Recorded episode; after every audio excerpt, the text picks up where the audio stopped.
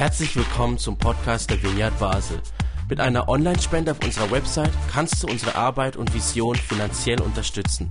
Vielen Dank fürs Mittagen und viel Spaß beim Zuhören. Ja, guten Abend. Ich freue mich sehr, heute hier zu sein, um aus meinem Leben zu erzählen. Und alles, was ich sage, das sage ich zur Ehre von Jesus Christus, der mich an einem Punkt tiefster Verzweiflung in meinem Leben abgeholt hat, an seine Hand genommen hat, um mir ein wunderschönes neues Leben zu schenken. Und um ihm zu Beginn die Ehre zu geben und gleichzeitig auch euch hier als Gemeinde zu segnen, lese ich aus dem Psalm 40 äh, die Verse 1 bis 6.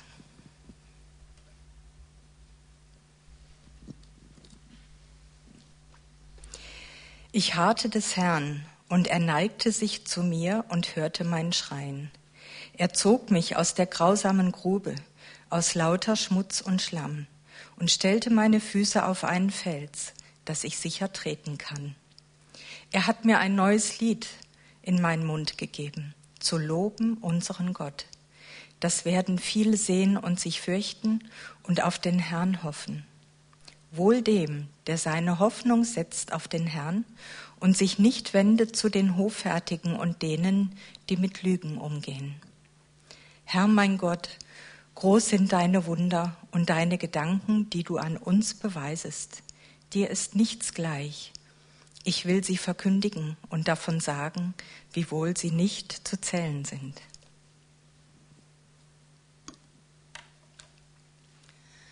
Ich kann heute sagen, dass ich von einem Gott spreche, der immer an mich geglaubt hat, auch in Zeiten, als ich nicht an ihn glauben wollte. Als Kind habe ich durch meine Großeltern an Jesus Christus geglaubt, aber in meiner Teenagerzeit habe ich zu Gott gesagt, ein Gott, der so viel Schlechtes in meinem Leben zulässt, an den will ich nicht mehr glauben, mit dem will ich nichts mehr zu tun haben. Ich will mein Leben auf meine Weise leben. Ich will tun und lassen, was ich möchte und so wie ich das möchte. Es gab viele schöne Dinge in meinem Leben, aber auch viele Schwierigkeiten und Probleme. Ein ganz großes Problem war 1992 die Scheidung von meinem Mann. Ich stand mit zwei kleinen Mädchen alleine da. Steffi, die ältere Tochter, war acht Jahre alt.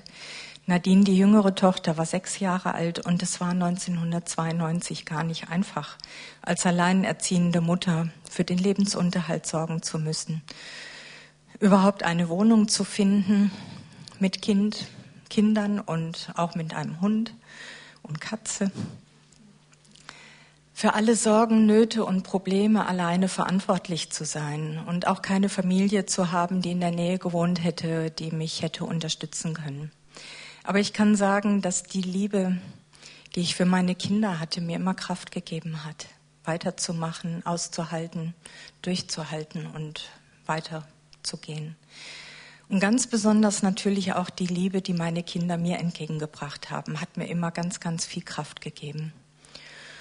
Und die Mädchen hatten natürlich auch aufgrund unserer besonderen Lebensumstände eine besondere Beziehung zueinander, eine sehr tiefe, enge Beziehung. Und ich habe immer gesagt, wir drei, wir sind wie so ein Kleeblatt. Wir halten ganz fest zusammen und immer ist eine für die andere da. Wir haben unsere ganze Freizeit, unsere Zeit, die wir gemeinsam hatten, immer sehr intensiv miteinander verbracht. Und das ist sehr, sehr kostbar für mich gewesen und ist es auch heute noch. Als Steffi 14 Jahre alt wurde, habe ich sie, wie das so üblich ist, ähm, in dem Ort in der Nähe von Freiburg in Bad Krotzing, wo wir damals gewohnt haben, zum Konformantenunterricht angemeldet. Der Pfarrer sagte dann, wir möchten doch mit den Kindern in den Gottesdienst kommen, falls die Fragen hätten zur Predigt, dass wir mit ihnen darüber reden könnten. Und der Sonntag war so der einzige Tag in der Woche, wo ich neben dem ganzen Alltagsstress und der ganzen Arbeit eigentlich mal ausschlafen und mich etwas erholen wollte, ausspannen wollte. Aber ich bin Steffi zuliebe mit in die Gottesdienste gegangen und da habe ich schon nach kurzer Zeit gemerkt, dass mir das gut getan hat. Ich habe gemerkt, so nach einiger Zeit konnte ich mich mal gerade hinsetzen. Ich konnte mal wieder richtig durchatmen. Die Alltagslasten sind wie abgefallen und es kam so eine Kraft. Eine Kraft, die mir geholfen hat, meinen Alltag besser zu bewältigen. Und dann habe ich auch gemerkt, diese Kraft, die hielt immer gerade so von einem Sonntag bis zum nächsten an. Dann kam der nächste Gottesdienst und ich habe neue Kraft bekommen. Das ging jede Woche so. Und so ist mir das wichtig geworden, in die Kirche zu gehen. Und auch nach Steffis Konfirmation bin ich weiterhin fast jeden Sonntag in die Gottesdienste gegangen, weil mir das einfach viel bedeutet hat und mir gut getan hat. Und ähm, bin meistens alleine gegangen, ohne die Mädchen, die haben lieber für sich was unternommen. Aber für mich ist das wichtig geworden. Steffi ist sehr früh sehr selbstständig geworden. Sie war ein sehr lebensfroher Mensch. Sie hat viele Freunde und Freundinnen gehabt. Sie war gerne unterwegs. Sie hat ihr Leben selber gemanagt und hat mir auch in vielen Dingen sehr geholfen. Und als sie 16 Jahre alt war, kam diese große Millenniumsnacht, die Silvesternacht 2000. Und auch da wollte sie weggehen mit Freundinnen, wollte in Freiburg diese große Party feiern. Und in dieser Nacht ist etwas geschehen, von dem ich gedacht habe, dass so etwas in meinem Leben nicht geschieht. Ich kannte das eigentlich nur aus dem Fernsehen, aus Kriminalromanen, aus dem Kino. Und wenn man mal gehört hat, dass sowas irgendwo geschehen ist, dann war man im Moment erschüttert, aber man ist doch relativ schnell wieder so zum Alltagsgeschehen übergegangen. Aber ich hätte nie gedacht, dass sowas mal in meinem Leben passieren würde. Denn Steffi kam von dieser Feier nie wieder nach Hause. Ich habe später erfahren, dass die Mädchen auf ihrem Nachhauseweg in einen falschen Bus eingestiegen sind. Dieser Bus hat sie nicht in ihre Heimatorte gebracht, sondern in einen Ort, der war etwa sechs Kilometer von unserem damaligen Zuhause entfernt. Da war Endhaltestelle. Sie sind dann ausgestiegen, haben überlegt, was sie machen sollten und es hielt dann ein Autofahrer neben ihnen. Der Fahrer fragte, wo sie hin möchten und die Mädchen nannten die Orte und dann sagte der Fahrer, also zwei von euch kann ich nach Hause bringen, euer Ort liegt auf meinem Nachhauseweg, aber um Steffi nach Hause zu fahren, ist mir der Umweg zu groß. Steffi sagte dann zu ihren Freundinnen, fahrt ihr ruhig mit dem Mann mit. Meine Oma wohnt hier im Ort. Ich habe auch ein Handy dabei, ich kann meine Mutter anrufen. Macht euch um mich keine Sorgen, ich komme schon klar.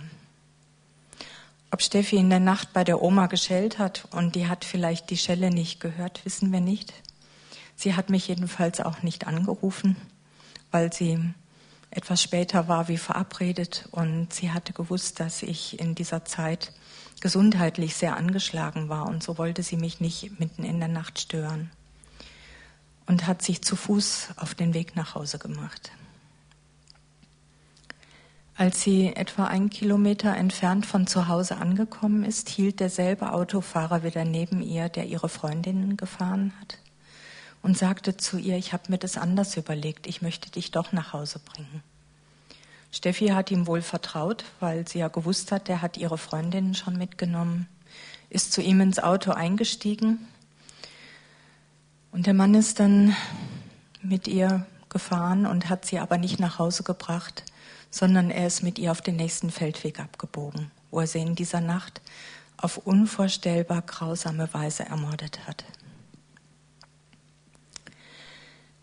Als Steffi am nächsten Morgen nicht zu Hause war, war das nicht so ganz ungewöhnlich. Es kam schon mal vor, wenn sie den letzten Bus verpasst hatte, dass sie bei Freundinnen dann übernachtet hat.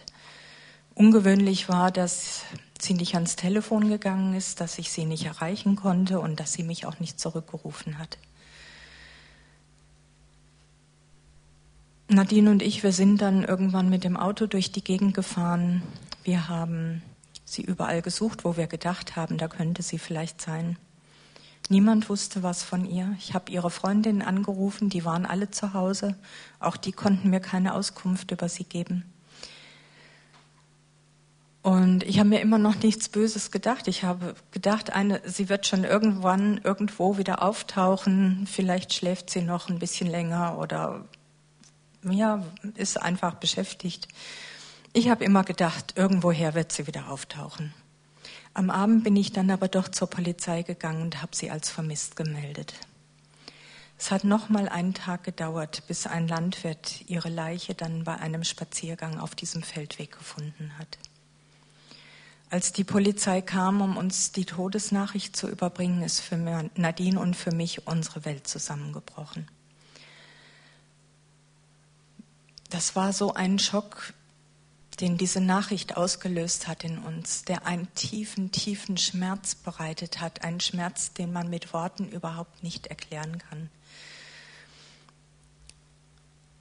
Wir konnten uns überhaupt nicht vorstellen, dass Steffi nie wieder nach Hause kommen würde. Wir konnten uns gar nicht vorstellen, wie ein Leben ohne sie überhaupt aussehen würde, weil sie immer so lebensfroh war und so mitteilsam. Sie hat immer gerne alles über alles geredet, uns immer alles erzählt, was sie auf dem Herzen hatte, was sie erlebt hatte. Und es ist auf einmal sehr still um uns herum geworden. Auch diese Nachricht, dass sie ermordet wurde. Ich wollte immer wissen, was ist mit ihr geschehen. Musste sie leiden? Was ist überhaupt passiert? Aber ich habe dann überhaupt keine richtige Auskunft darüber bekommen. In der Folgezeit kamen dann durch diesen Schmerz und diesen Schock, in dem wir waren, ähm, Schlafstörungen Immer wenn wir uns hingelegt haben und die Augen zugemacht haben, kamen die fürchterlichsten Bilder vor unsere Augen. Wir, Nadine und ich, wir haben dann versucht, ganz eng aneinander gekuschelt zu schlafen, um uns gegenseitig zu trösten. Wir haben den Fernseher laufen lassen, wir haben Licht brennen lassen. Nichts hat geholfen. Sobald wir die Augen zugemacht haben, kamen die schlimmsten Bilder vor unsere Augen und es war einfach nur furchtbar, dass man eigentlich gar nicht mehr ins Bett gehen wollte und die Augen zumachen. Durch diese Schlafstörungen kamen dann auch Krankheiten, Krankheiten, die dem Körper Schmerzen gemacht haben. Es war so, dass nicht nur unsere Seele ein einziger Schmerz war, auch unsere Körper sind zu einem einzigen Schmerz geworden. Ich konnte meinen Alltag nicht bewältigen, mehr. Ich wusste nicht mehr weiter. Ich hatte keine Kraft mehr. Ähm, musste aber für Nadine da sein. Und so habe ich dann ganz starke Antidepressiva genommen in der Hoffnung, dass die mich irgendwie von einem Tag zum anderen weiterbringen. Manchmal habe ich auch starke Schlaftabletten genommen, weil ich einfach aus diesem Albtraum mal weg wollte und mal zur Ruhe kommen und mal an nichts mehr denken. Aber auch das hat nicht wirklich geholfen.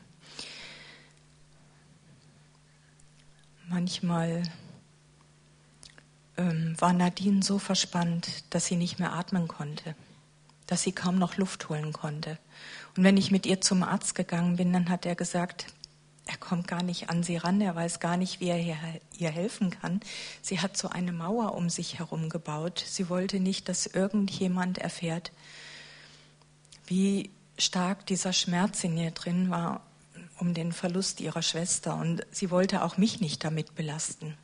Und so konnte man ihr eigentlich kaum noch helfen. Und es war wirklich sehr, sehr schwer, auch mit ihr umzugehen. Auch ihre Freundinnen wussten nicht mehr, wie sie mit ihr umgehen sollten, weil sie sich so verkapselt hatte. Sie wurde zur Außenseiterin in der Schule und das hat es für sie natürlich auch nicht leichter gemacht. Ich war eigentlich fast nicht mehr in der Lage, arbeiten zu gehen. Ich war fast nur noch krankgeschrieben. Ich ähm, hatte keinen Alltag mehr. Ich es kamen viele Freunde, Freundinnen, die uns helfen wollten, unterstützen wollten, trösten wollten. Aber ich hatte immer den Eindruck, ich musste sie eigentlich mehr trösten, als sie mich überhaupt trösten konnten. Und wenn sie wieder gegangen sind, sind sie in ihren Alltag zurück. Und für uns gab es keinen Alltag mehr. Es gab keine Normalität mehr. Ich konnte auch die äh, Gespräche von meinen Kollegen zum Teil über den, den, letzten, äh, den Krimi vom letzten Abend nicht mehr ertragen da ist mir erst mal bewusst geworden, was das heißt, wenn wir uns mit dem Leid anderer Menschen am Feierabend unterhalten lassen. Ich habe sowas früher auch angeschaut. aber ich konnte nicht mehr hören davon. Ich konnte das nicht ertragen. Denn das, was da geschehen ist, das ist in unserem Leben Realität geworden. Und diese Realität, die ist so grausam, das kann man sich überhaupt nicht vorstellen.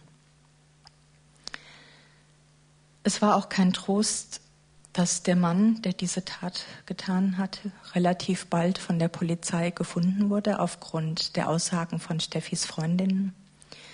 Es kam dann etwa ein Jahr nach Steffis Tod zur Gerichtsverhandlung gegen ihn. Und Nadine und ich, wir haben gesagt, wir gehen zu dieser Verhandlung, wir wollen wissen, was in der Nacht passiert ist, weil wir immer gemerkt haben, vor uns wird etwas geheim gehalten. Und wir haben gesagt, wir sind es Steffi schuldig, einfach zu wissen, was passiert ist.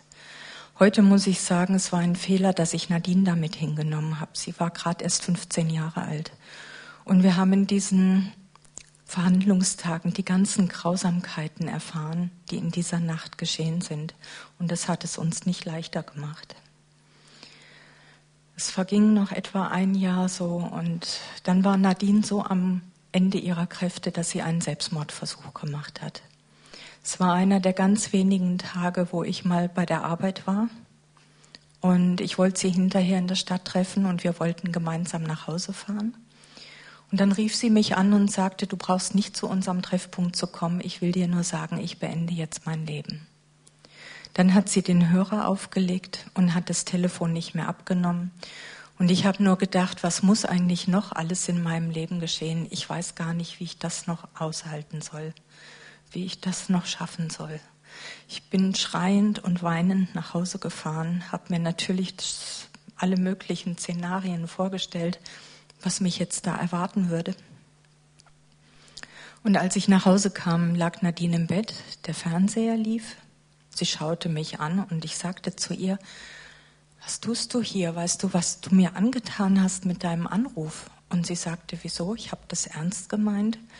Schau hier, ich habe all diese Tabletten genommen. Ich will jetzt einschlafen und ich will nie wieder aufwachen. Und dann habe ich die ganzen leeren Medikamentenschachteln auf dem Bett liegen sehen. Und sie hat alle Medikamente genommen, die zu Hause waren.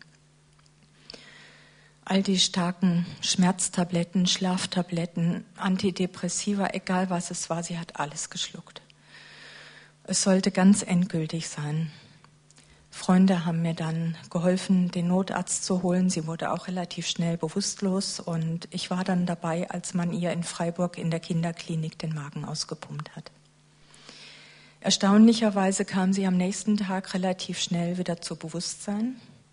Und sie hatte noch ein paar Tage schlechte Leberwerte, die haben sich aber auch relativ schnell von alleine wieder gebessert.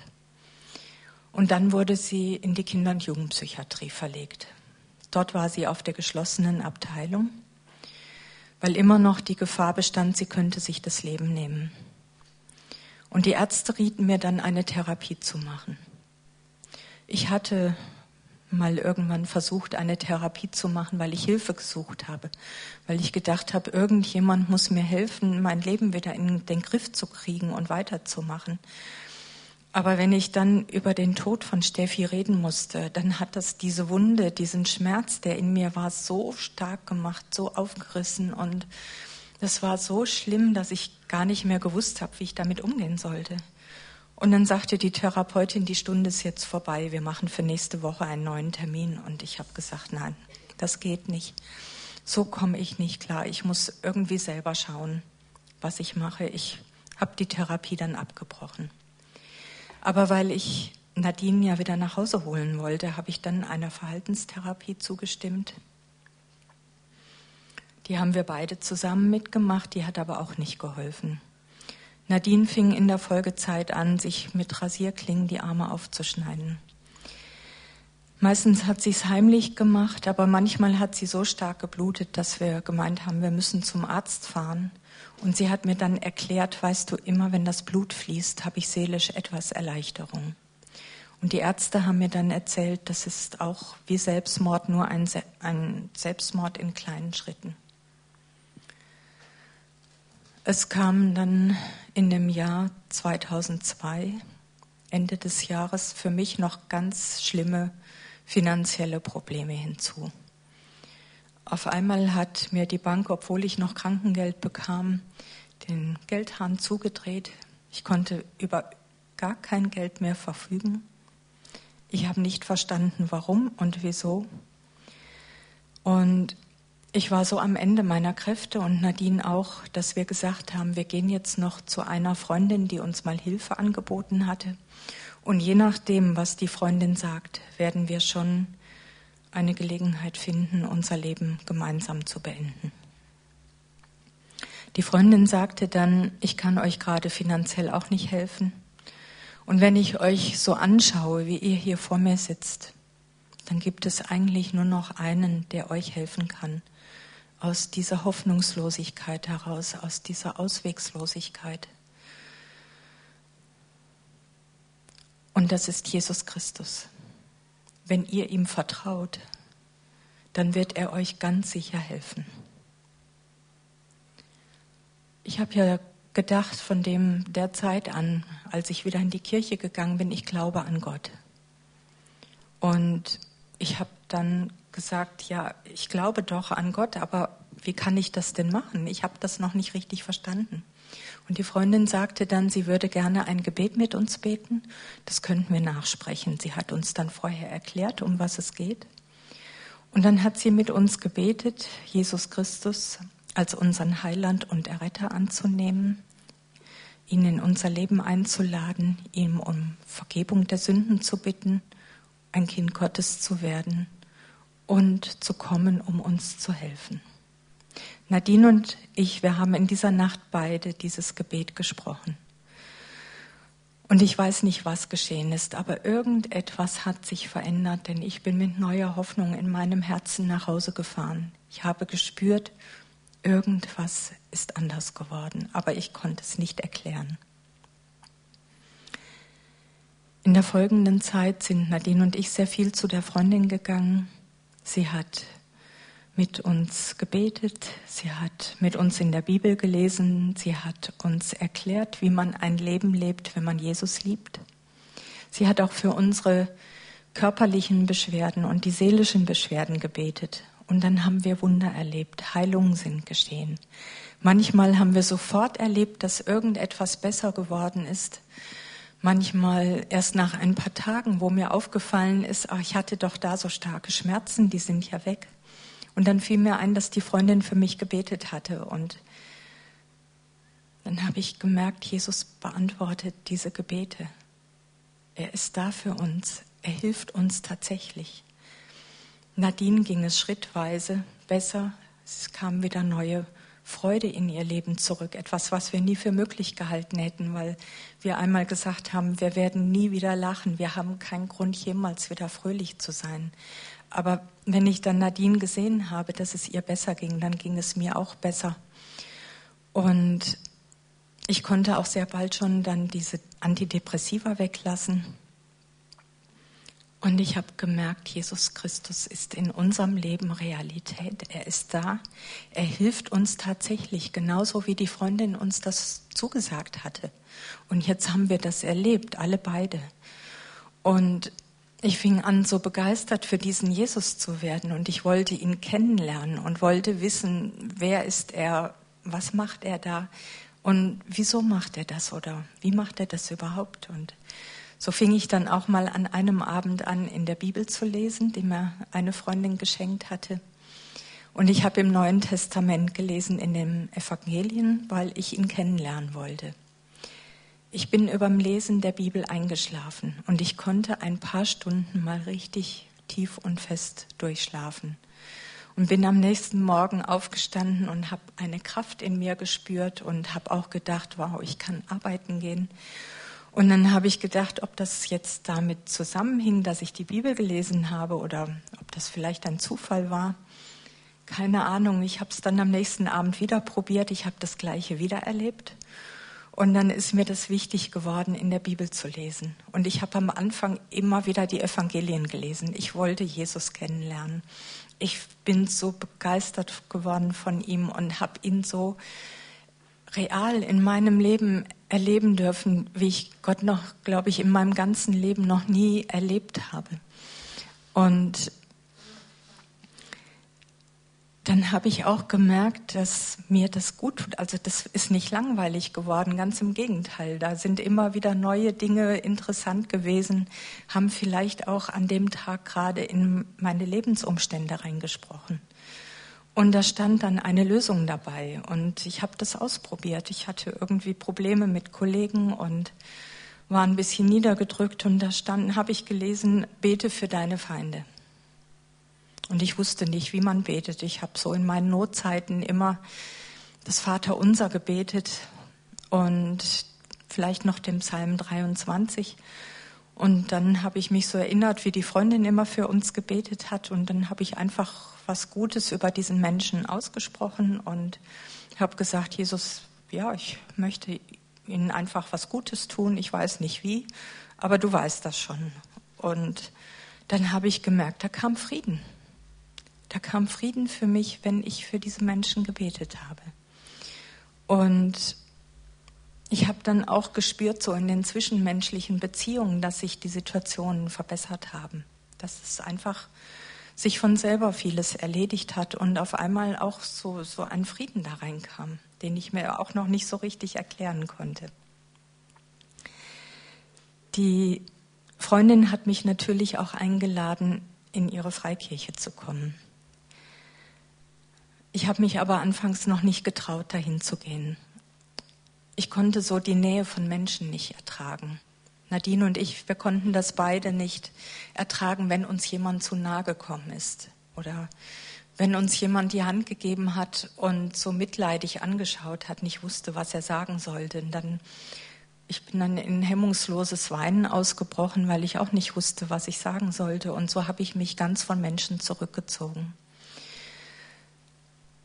Aber ich habe mich dann auch erinnert, dass es einen Ort gab, an dem es mir mal gut gegangen ist, und das war die Kirche. Und irgendwann nach Steffis Tod bin ich da wieder in die Gottesdienste gegangen. Hab's dann allerdings so gemacht, dass ich zu spät hingegangen bin, um anfangs den Pfarrer nicht begrüßen zu müssen. Hab mich ganz hinten in eine Ecke gesetzt und wenn der Gottesdienst vorbei war, bin ich gleich wieder gegangen, dass mich nur ja keiner anspricht. Aber irgendwann bin ich dann auch mal in die Freikirche der Freundin gegangen und habe es genauso gemacht, bin zu spät hin, stand dann ganz hinten in einer Ecke und als ich gemerkt habe, der Gottesdienst ist vorbei, bin ich gleich gegangen.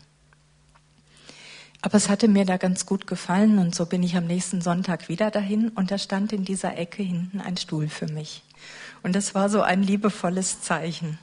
Das ging dann ein paar Sonntage so und dann gab es das Abendmahl. Da kam eine Frau auf mich zu, gab mir das Brot und den Wein und ich konnte das nehmen. Und an diesem Tag war es so, als wenn das Eis wie gebrochen war. Ich konnte bis zum Schluss bleiben. Ich konnte es zulassen, dass die Menschen zu mir kamen und auch zu Nadine uns die Hand gegeben haben, gesagt haben, schön, dass ihr da seid, wir freuen uns so. Und von da an sind Nadine und ich dann ganz regelmäßig in diese Gemeinde gegangen. Nadine kannte sie schon, weil sie früher mit Schulfreundinnen da oft im Kindergottesdienst war. Und es waren sehr viele Menschen da, die sehr, sehr liebevoll und sehr geduldig uns weitergeholfen haben, immer wieder für uns gebetet haben und für uns da waren mit Rat und Tat. Ich habe da auch gelernt, wie man selber mit Gott sprechen kann, wie man betet.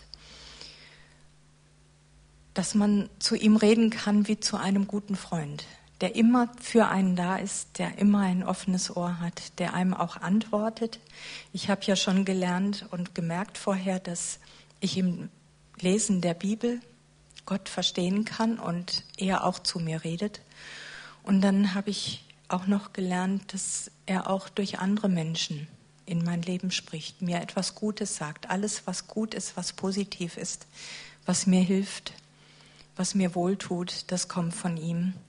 Oder auch so ganz feine, gute, leise Gedanken, positive, schöne Dinge, an die man auf einmal denkt. Da habe ich gelernt, das kommt von Gott. Und so ist sein Weg, mit uns zu kommunizieren und Gemeinschaft zu haben in dieser Begeisterung für Jesus wollte ich mich dann auch bald taufen lassen. So wie Jesus im Jordan getauft wurde, wollte ich auch getauft werden. Und es gab sehr bald eine Taufvorbereitung in der Gemeinde. Da hat eine Frau mir die biblischen Prinzipien erklärt. Und eines der ganz wichtigen biblischen Prinzipien ist Vergebung. Sie hat mir die ganzen Bibelstellen dazu genannt. Und sie hat mir gesagt, Jesus ist für dich am Kreuz einen qualvollen Tod gestorben, um dir all deine Schuld zu vergeben, alles, was du bewusst und unbewusst in deinem Leben falsch gemacht hast, wo du Gott nicht die Ehre mitgegeben hast. Das hat er auf sich genommen, um dir möglich zu machen, in der Ewigkeit bei ihm zu leben.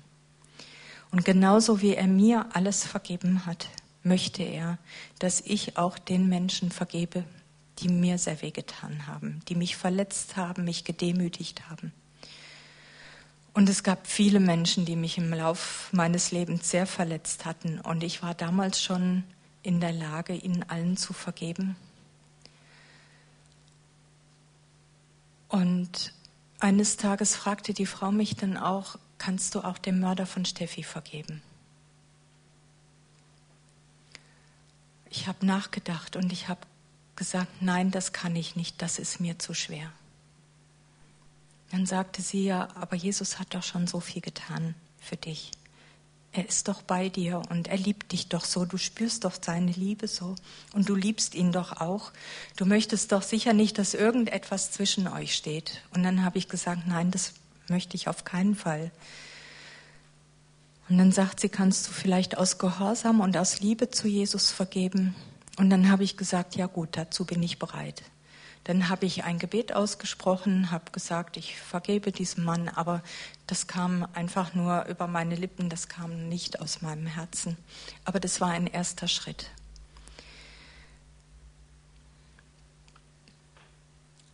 Kurz vor der Taufe kamen dann noch mal so richtig starke Zweifel. Ich fing richtig an zu hadern und habe Jesus gefragt, Jesus, was hat das Ganze eigentlich für einen Sinn, dass Nadine und ich jetzt mit dir zusammen durch unser Leben gehen, dass wir wissen, wir werden die Ewigkeit bei dir verbringen, werden wir da Steffi wiedersehen. Ist Steffi bei dir? Da möchte ich noch mal eine Zeit zurückgehen. Äh, nach ihrem Tod, als ich wieder in die Kirche gegangen bin, hatte ich eines Tages eine Vision von ihr. Ich saß da mit offenen Augen, habe dem Pfarrer bei der Predigt zugehört und sah auf einmal mitten in der Kirche eine große Filmleinwand erscheinen. Und auf dieser Filmleinwand erschien Steffis Gesicht. Sie sah wunderschön aus. Sie hatte ein einen Glanz und ein Strahlen in ihren Augen und hat wunderschön gelächelt. Das ganze Gesicht hat einen tiefen Frieden wiedergespiegelt. Und ich habe damals gedacht, jemand kann nur so schön aussehen, wenn er ganz nah bei Gott ist. Und ich habe damals gesagt, danke Gott, dass ich jetzt weiß, dass es Steffi gut geht und dass sie bei dir ist. Das hat mich unglaublich getröstet. Aber als ich dann die Bibel gelesen habe, habe ich ja auch gelesen, dass Jesus sagt, ich bin der Weg, die Wahrheit und das Leben. Keiner kommt zum Vater als nur durch mich. Oder er sagt, ihr müsst von neuem geboren werden, um das ewige Leben zu haben. Dann habe ich zu Jesus gesagt, ist Steffi neu geboren? Ist sie bei dir? Hat sie dich irgendwann mal in ihr Leben eingeladen und gebeten, bei, dir, bei ihr zu sein. Ich möchte das so gerne wissen, ich kann mich sonst nicht taufen lassen, sonst macht das Ganze hier für mich keinen Sinn. Und dann habe ich gespürt, wie er mich an die Hand genommen hat, zieht mich vom Sofa hoch, wo ich mit ihm geredet habe, und geht mit mir zu meinem Wohnzimmerschrank. Und wie geführt greife ich in meinen Schrank rein und nehme diese kleine Gideon-Bibel in die Hand. Die habe ich mal beim Aufräumen in Steffis Zimmer gefunden und ich wusste nicht, dass sie überhaupt noch beim, in meinem Schrank stand.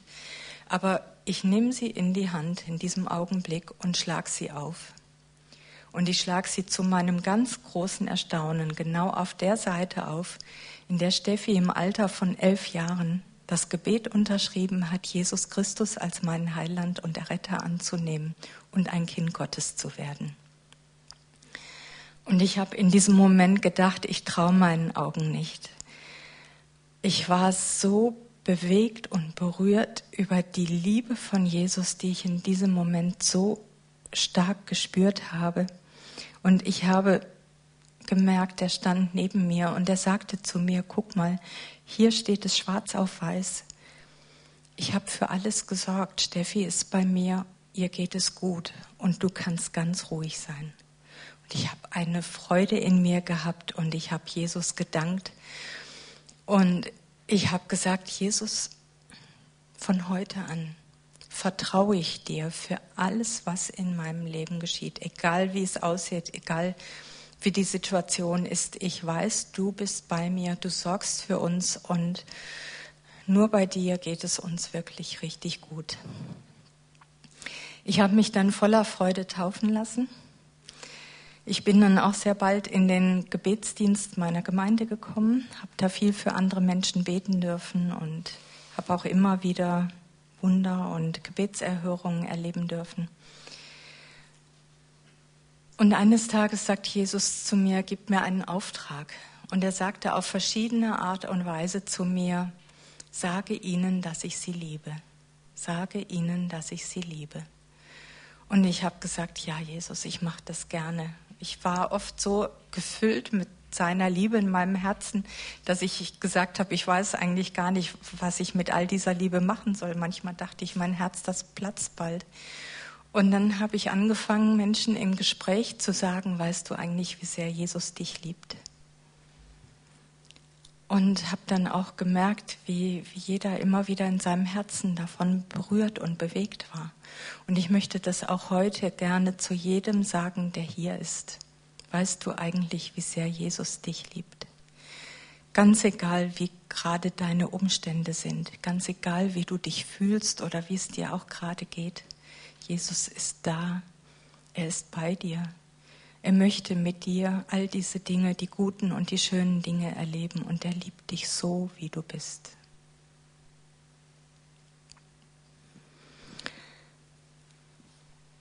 Ich bin viel zu Seminaren und Veranstaltungen gegangen, überall da, wo es um Jesus ging.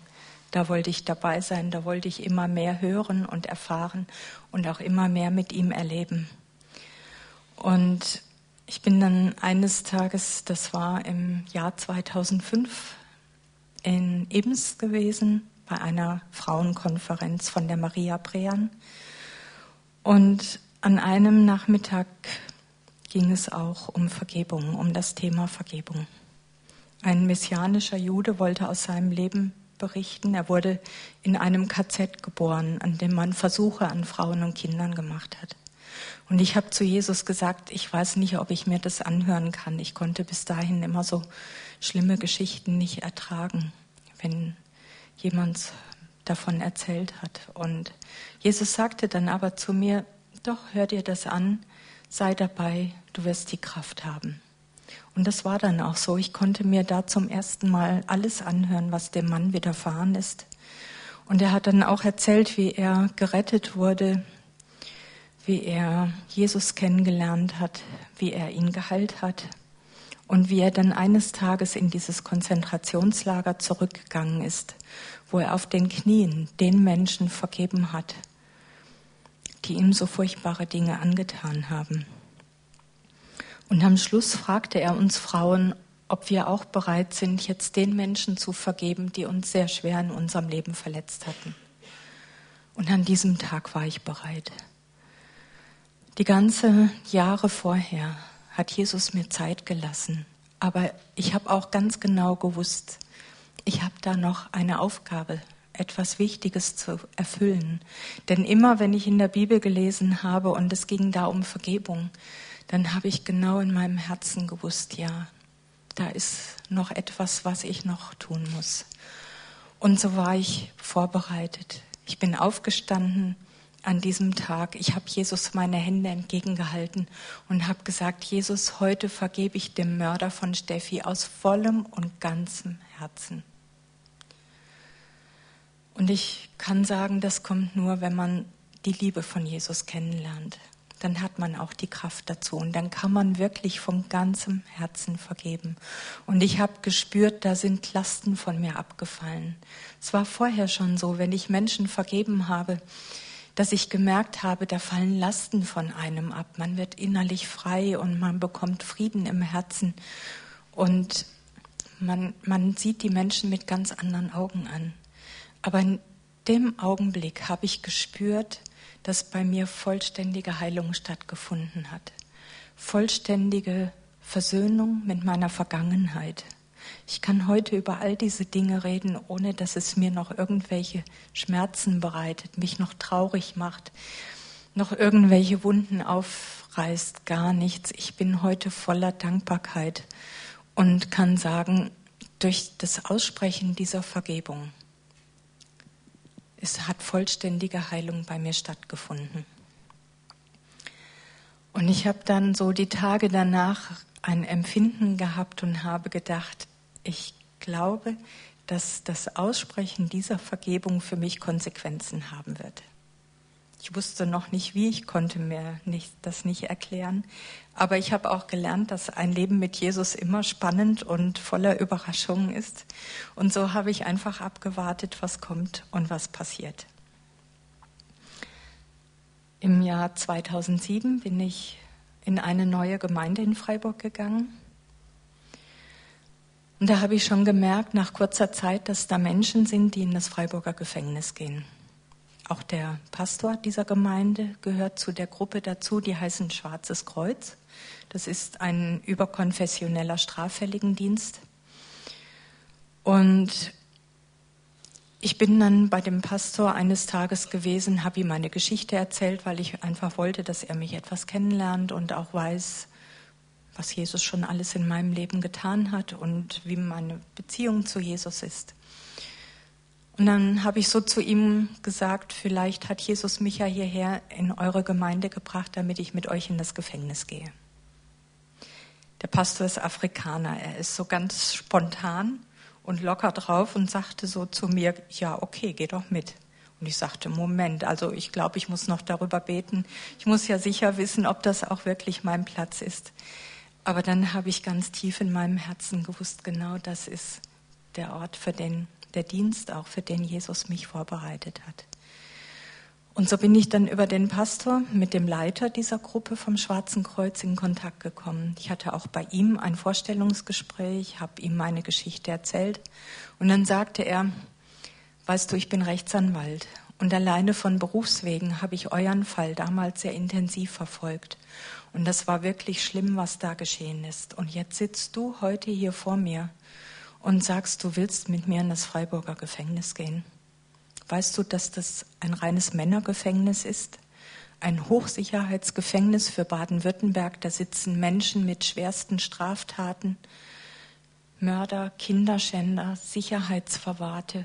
Mutest du dir nicht zu viel zu?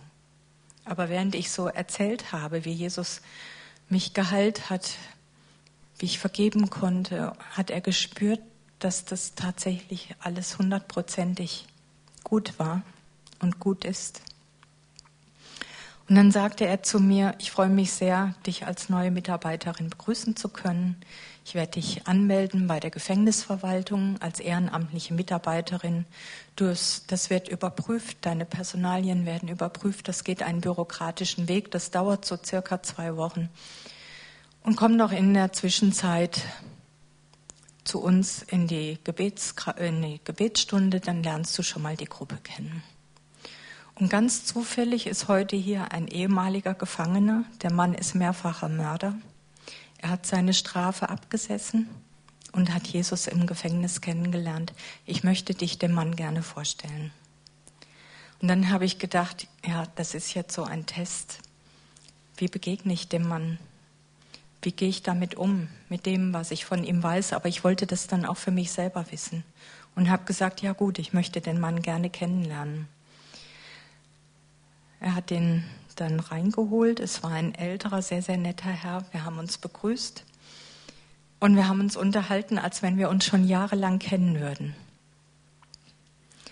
Und es war wirklich ein gutes Gespräch und ich glaube, ich habe bei Martin, bei dem Leiter vom Schwarzen Kreuz, diesen Test bestanden und habe ihn aber auch für mich bestanden. Ich habe gemerkt, es kommt überhaupt nicht darauf an, was ein Mensch getan hat. Es kommt immer darauf an, was ein Mensch aus seinem Leben macht, vor allen Dingen, wenn er sich bei Jesus die Hilfe und den Rat dazu holt. Und während ich so mit ihm geredet habe, habe ich die ganze Zeit gespürt, wie so ein ganz starker Strom von Liebe durch mein Herz geflossen ist.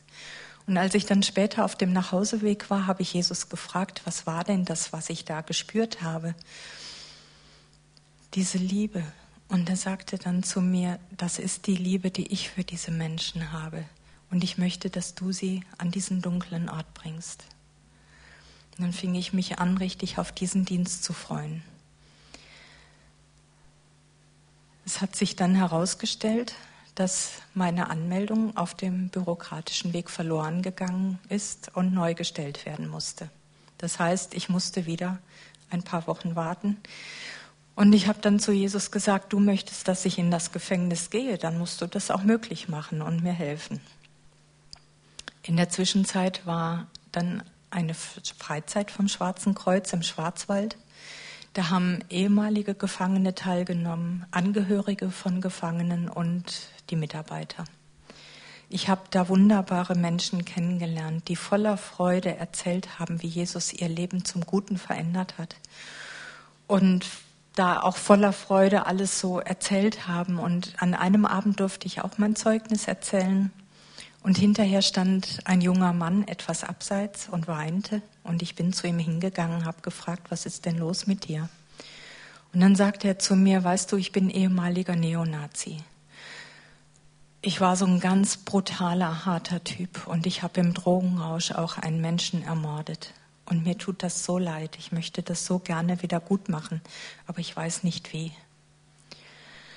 Und dann habe ich zu ihm gesagt, weil ich immer Steffis Bibel dabei habe, guck mal, Jesus ist mit meiner Tochter seinen Weg gegangen. Vertrau du, dass er mit deinem Opfer auch so einen Weg gegangen ist. Und nimm du jetzt das Leben, das Jesus dir bereithält, nimm es an und mach da was draus. Und dann habe ich noch für ihn gebetet und er hat sich dann auch beruhigt. Und dann fragte er mich, darf ich dich mal fragen, wie heißt denn der Mann, der deine Tochter ermordet hat? Ich habe ihm den Namen genannt. Und dann guckt er mich aus ganz großen Augen an und sagt, ich war mit dem zusammen in einer Zelle.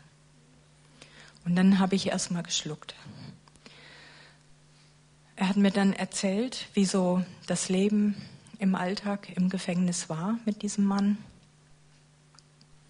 Ich war natürlich mit meinen Gedanken ganz woanders. Und als ich nachher in meinem Zimmer alleine war, habe ich zu Jesus gesagt, weißt du, dass ich jetzt in das Gefängnis gehe, das ist eine Sache. Da hast du mich für vorbereitet und ich weiß, du gehst mit mir. Und da habe ich keine Angst davor. Aber jetzt zu hören, dass dieser Mann in Freiburg ist, was möchtest du mir damit sagen? Und dann sagte Jesus zu mir, du sollst wissen, dass der Mann in Freiburg ist und dass du ihm begegnen wirst. Und dann habe ich wieder einmal erlebt, dass Jesus durch Wunder, die sich aneinanderreihen, mich nicht unvorbereitet in eine Situation hineingehen lässt, sondern dass er mich auf unglaublich liebevolle Weise auf alles vorbereitet, was er mit mir tun möchte. Und so habe ich Jesus gedankt, dass ich das auf diese Weise erfahren habe. Und so konnte ich mich darauf einstellen, auf diese Begegnung. Und habe mir überlegt, was werde ich dem Mann sagen, wenn ich ihm begegne? Und wie werde ich ihm begegnen? Zwei Wochen später kam die Erlaubnis für mich, als ehrenamtliche Mitarbeiterin in das Gefängnis gehen zu dürfen.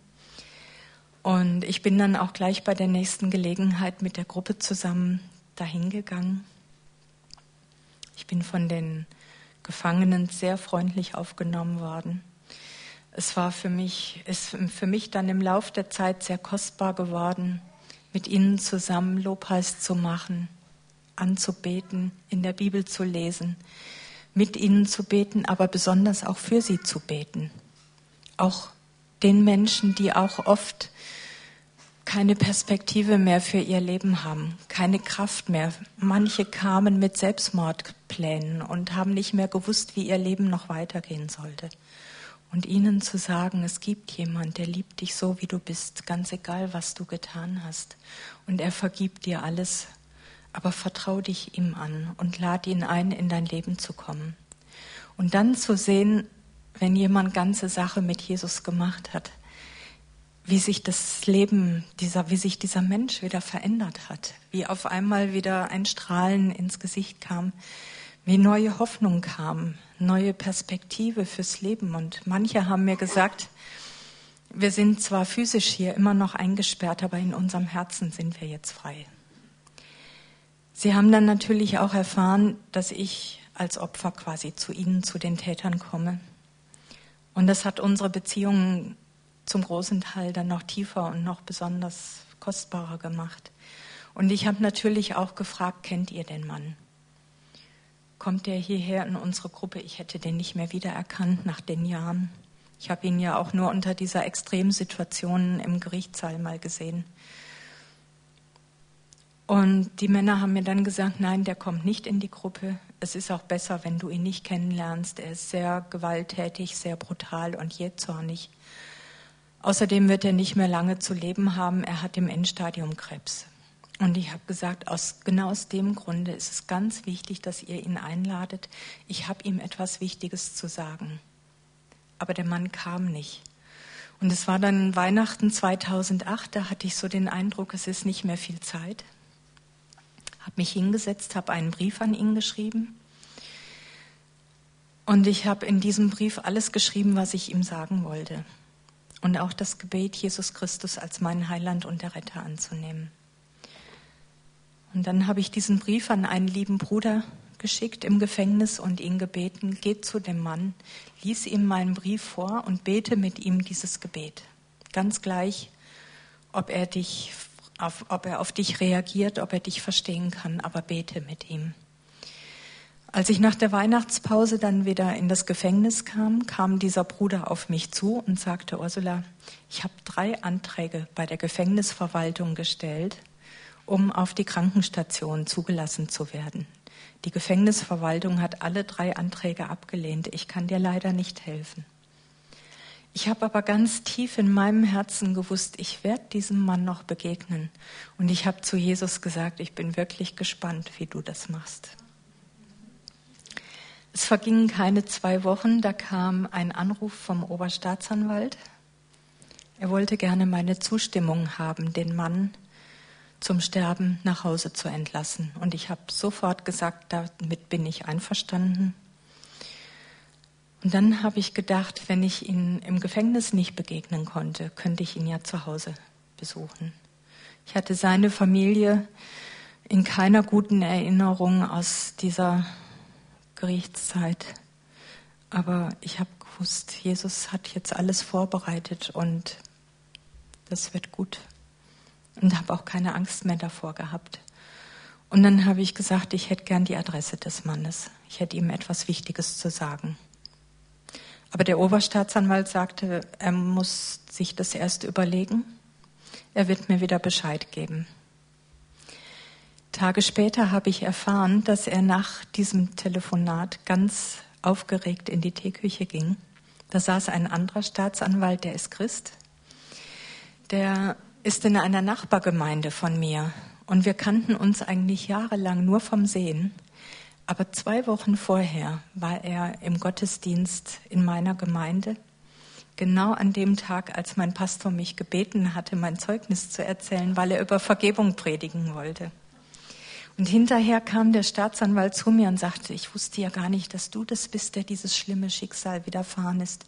Umso mehr freut es mich jetzt für dich und für Nadine, dass es euch wieder so gut geht, dass ihr so fest mit Jesus geht. Schön, dass wir uns auf diese Weise kennenlernen. Und genau dieser Staatsanwalt saß in der Teeküche, als der Oberstaatsanwalt reinkam und sagte, Sie glauben gar nicht, was ich gerade für ein Telefongespräch hatte.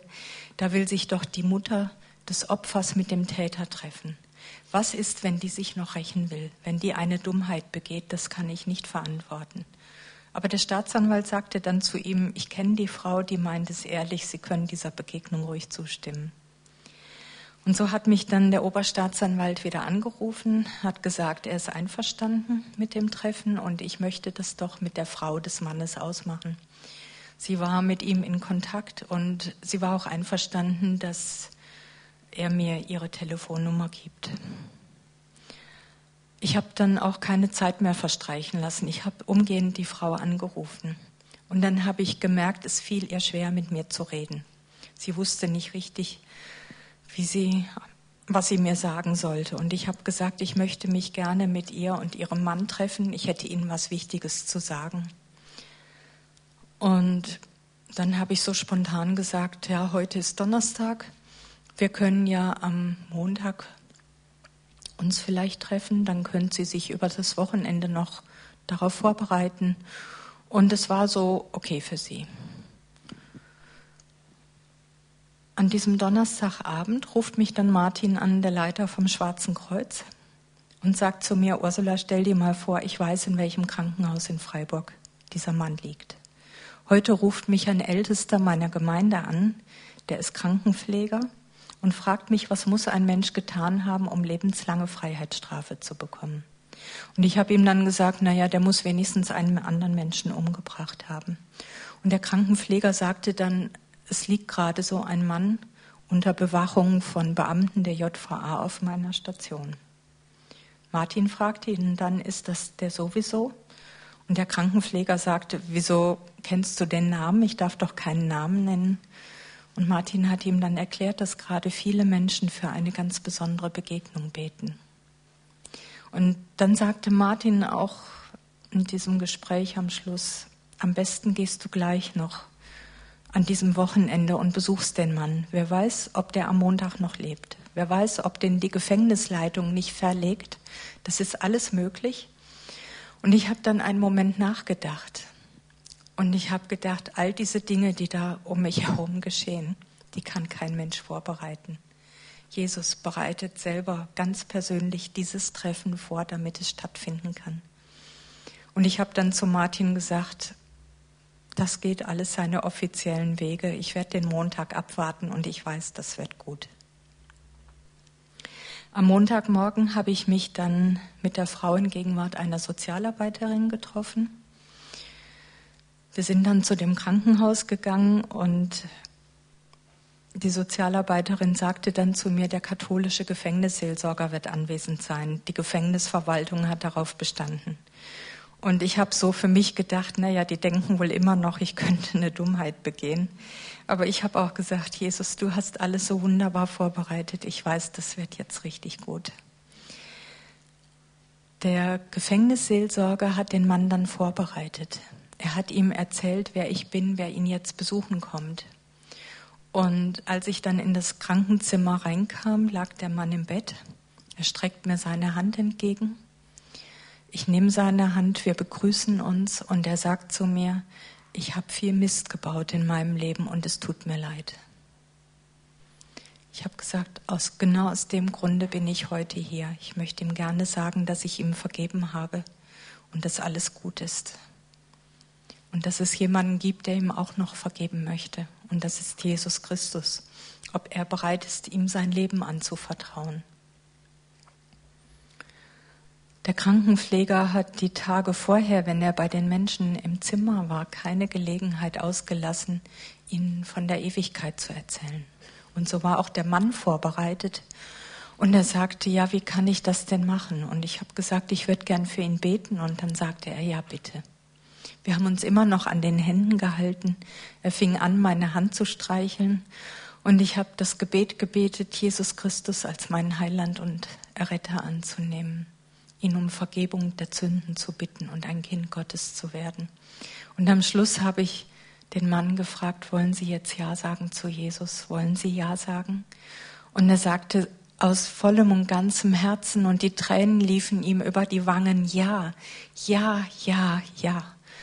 Und ich habe eine Freude in mir bekommen. Ich habe eine Liebe für diesen Menschen, der vor mir im Bett lag, bekommen. Eine übernatürliche Liebe. Und ich habe voller Freude noch für diesen Mann gebetet und habe gesagt, Jesus, ich gebe diesen Menschen in deine Hände. Bitte sorge du von heute an für ihn. Nimm ihm alle Schmerzen, alle Ängste. Du kannst ihn auch heilen, wenn du willst. Bitte sei du für ihn da. Und während ich so gebetet habe, kam die Herrlichkeit Gottes in diesen Raum. Der Raum wurde ganz hell. Es war ein tiefer Friede spürbar. Die Gegenwart Gottes, die war zum Greifen da. Ich glaube, der ganze Raum war voller Engel. Und ich habe auch gespürt, Jesus steht neben mir an dem Bett und hält unsere Hände. Und ich habe gedacht, so schön wird das mal sein, wenn wir in der Gegenwart ganz nah bei Gott sind, in der Ewigkeit. Und ich habe gedacht, so schön ist es hier, ich möchte hier nie wieder weg. Ich weiß nicht, wie lange ich so da gestanden bin. Aber irgendwann ist mir dann eingefallen, dass hinter mir ja noch drei Menschen mit in dem Raum waren, aber es war ganz still hinter mir. Als ich mich dann umgedreht habe, habe ich gesehen, sie waren auch ganz stark bewegt und berührt von der Gegenwart Gottes, von dieser Herrlichkeit, von diesem Frieden. Und die erste, die wieder reden konnte, das war die Sozialarbeiterin, die sagte zu mir, ich bin so froh, dass ich heute hier sein kann. Ich hätte nie gedacht, dass es so was Schönes gibt. Und dann habe ich sie gefragt und auch die Ehefrau, wollen Sie auch Ja sagen zu dem Gebet? Wollen Sie auch Kinder Gottes werden? Und beide haben gesagt, ja, das wollen wir. Und dann kam der Gefängnisseelsorger zu mir, nimmt meine Hand und er schüttelt meine Hand und er strahlt mich an aus Augen, dass ich gedacht habe, Jesus guckt mich gerade durch diese Augen an. Der schüttelt meine Hand und sagt, das war ja ein Wunder Gottes, was hier heute geschehen ist. Das war ein Wunder Gottes. Und dann haben wir uns alle um das Bett herumgestellt, an den Händen gehalten und gemeinsam das Vaterunser gebetet. Die Gegenwart Gottes war immer noch spürbar. Die Herrlichkeit Gottes hat diesen Raum so erfüllt und jedes Herz erfüllt. Ich habe mich dann noch eine Zeit lang da aufgehalten, bevor ich mich dann verabschiedet habe. Und dann habe ich mir in dem Krankenhaus erstmal einen ruhigen Ort gesucht, wo ich Jesus gedankt habe. Ich war so voller Freude, ich war so erfüllt, ich war so bewegt in meinem Herzen und ich habe gesagt, danke Jesus, danke für das, was ich hier heute tun durfte. Danke, dass du mich dafür vorbereitet hast. Danke, dass diese Menschen gerettet wurden. Und ich bin dann voller Freude nach Hause gefahren. Nadine hatte an dem Tag Geburtstag. Sie hat mich erwartet. Sie wusste, wo ich war. Sie hat mich natürlich sehr prüfend angeschaut, wie es mir geht. Und dann hat sie die Freude in meinen Augen gesehen und ich habe ihr erzählt. Und dann hat sie sich mit mir gefreut. Und wir haben dann noch einen schönen Geburtstag gefeiert. Zwei Wochen später ist der Mann gestorben. Und ich habe gewusst, er ist jetzt in der ewigen Herrlichkeit ganz nah bei Gott. Und dann habe ich mir so gedacht, Steffi ist ja auch da. Und ich konnte mir vorstellen, dass die beiden sich da natürlich auch begegnet sind. Und dann habe ich aber auch gewusst, es ist kein Problem für Steffi. Denn Steffi war ein ganz, ganz besonderer Mensch. Jesus hat mich auf unglaublich liebevolle Weise getröstet, indem er mir, immer wenn ich in der Bibel gelesen habe, Charaktereigenschaften von ihr gezeigt hat, mit den Verheißungen, die damit verbunden sind. Eine ihrer ganz großen Charaktereigenschaften war, dass sie eine Friedensstifterin war. Wenn jemand im Streit war miteinander, dann hat sie so lange vermittelt, bis sich die Parteien versöhnt haben. Und dann war Steffi glücklich. Und sie war so bekannt dafür, dass das sogar im Nachruf ihrer Schule gestanden ist. Und Jesus sagt, Friedensstifter werden Kinder Gottes genannt. Und so weiß ich auch, dass das für Steffi kein Problem ist, sondern dass sie sich freut, dass ein Mensch gerettet wurde. ein kostbarer Mensch, egal was er getan hat. Aber in den Augen Gottes ist jeder Mensch kostbar. Und ich denke, wenn man Jesus nicht kennt und seine Liebe nicht erfahren hat oder noch nicht kennt, dass es mit menschlichem Verstand schwer ist, das nachzuvollziehen, was da geschehen ist. Aber wenn man seine Liebe erlebt und damit leben darf, dann kann ich sagen, dann ist alles möglich. Und so möchte ich ihm alle Ehre geben für das, was geschehen ist. Amen.